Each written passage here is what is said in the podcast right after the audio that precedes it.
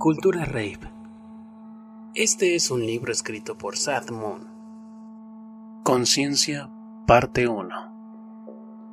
Sin destrucción no hay creación. Así como Shiva realiza la danza cósmica para destruir el universo y prepararlo para una nueva creación, así las almas danzan sobre sus mundos como si araran la tierra donde están a punto de sembrar bailando en el aquelarre con el espíritu puesto en ello, simulan a Shiva, quien fuma charas, sagrado hashish, para meditar sobre lo que está a punto de destruir mientras danza en un círculo de llamas.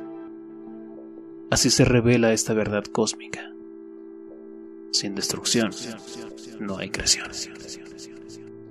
Cuando los primeros rayos del sol irrumpen en el horizonte, y la destrucción ha culminado satisfactoriamente, una nueva era es avistada por los ojos desorbitados y las pupilas dilatadas. Se oye el sonido, fuerte y claro, de un corno que anuncia el amanecer. La luz se arrastra por cada centímetro cuadrado hasta empapar todos los sombríos rincones. La fiesta continúa sobre las ruinas de instantes que parecían eternos durante la noche y que, tras la salida del sol, se han convertido en cenizas. La claridad deja al descubierto lo que la oscuridad ocultó y obliga a la banda a reconocer su condición mundana. Somos seres inocentes, pero traviesos. Somos frágiles, pero voraces. El entorno visto bajo una lupa diferente a la de la noche, tiene aires de pobredumbre y perdición. Los cuerpos lucen cansados y quebradizos. Vuelven a solidificarse tras notar su humanidad. Pero las almas saben que el amanecer es solamente una transición, la antesala de una plenitud distinta. Y por ello, declaran la hora de la gafa para descansar detrás de lentes oscuros, con la voluntad de continuar hasta el fin. La música se transforma, evoluciona. Augura una época de esplendor y llama a las armas a los guerreros de la luz. Los convoca al servicio de la conciencia cósmica. El núcleo del aquelarre semeja un campo repleto de flores que el viento mece con ternura o una cazuela de fideos que el maestro de ceremonias cocina a fuego lento. El hombre de barba larga, parado en el tercer ojo de la diosa, a quien la banda llama cariñosamente abuelo, ha mezclado toda la noche. Ha jugado con la energía de la fiesta y se dispone a continuar, con ademanes ceremoniosos, mientras prepara una nueva pócima de sonidos. Dirige el saludo al sol, un mudra que pauta el inicio de una nueva era la era de la creación. Cada acto humano es una creación y toda creación es efímera, única e irrepetible. Vuela con el viento, se pierde en el remolino del tiempo y, aún así, aspira a la eternidad. Hay ciertos actos en los cuales se encierra gran poder que pueden lograr que un instante sea eternizado son aquellos actos que con su práctica llenan el alma y la engrandecen, que introducidos por el placer y realizados con adecuada dosis de pasión, expresan lo más profundo que resguarda cada yo.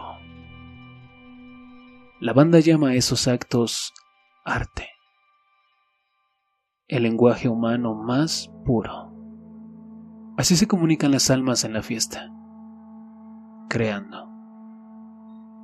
Al crear, la banda se conecta a la tierra con las raíces de sus pies y vuela con las alas que le brinda la más fina de todas las drogas, la felicidad. Bajo la luz del sol todo ha quedado al descubierto. Cada detalle florece. Cada símbolo brilla. Aunque la banda oculta su resplandor detrás de gafas oscuras. Inevitablemente las almas se escurren por los poros. Los cuerpos visten el alma sobre la piel. Todos en la fiesta lucen sus mejores galas. Aunque saben que el traje no hace el guerrero, también saben que la vestimenta es una creación con lo cual le dicen al mundo quiénes son. Así, se ven por ahí hadas que caminan coquetas provocando a los vikingos que beben licor introducido de contrabando. Se observa una familia gitana que comparte frutos y una familia rastafari que se dispone a desayunar un descomunal porro. Varias ninfas de vestidos ligeros danzan alrededor de un joven sátiro, con anchas gafas y media docena de ogros cuidan a una pequeña princesa. Un pirata y un apache se pelean por una bella sirena que acaban de conocer. El primero le ofrece un collar de perlas robado y el segundo un intrincado atrapasueños que él mismo tejió. Un grupo de geishas mira la escena bajo un gran árbol mientras las amigas de la sirena discuten qué le aceptarían a quién. Por aquí y por allá hay donceles y doncellas que se pasan cigarrillos, faquires y odaliscas que danzan exóticamente, arlequines que hacen tintinear sus cascabeles al dar grandes saltos y sombrereros que celebran el no cumpleaños de la banda. Vagando por toda la metrópoli anda Mario Bros. Un fontanero de abundante mostacho que alegra las almas con caramelos de azúcar por doquier resaltan príncipes convertidos en orcos, delatados por su postura torcida, que bailan torpemente pero con inmensa pasión, y hechiceras que intentan embrujarlos con sensuales movimientos. En los alrededores de la garganta de la diosa hay emperadores que se jactan de sus rimbombantes trajes ante faraones, zares y tlatoanes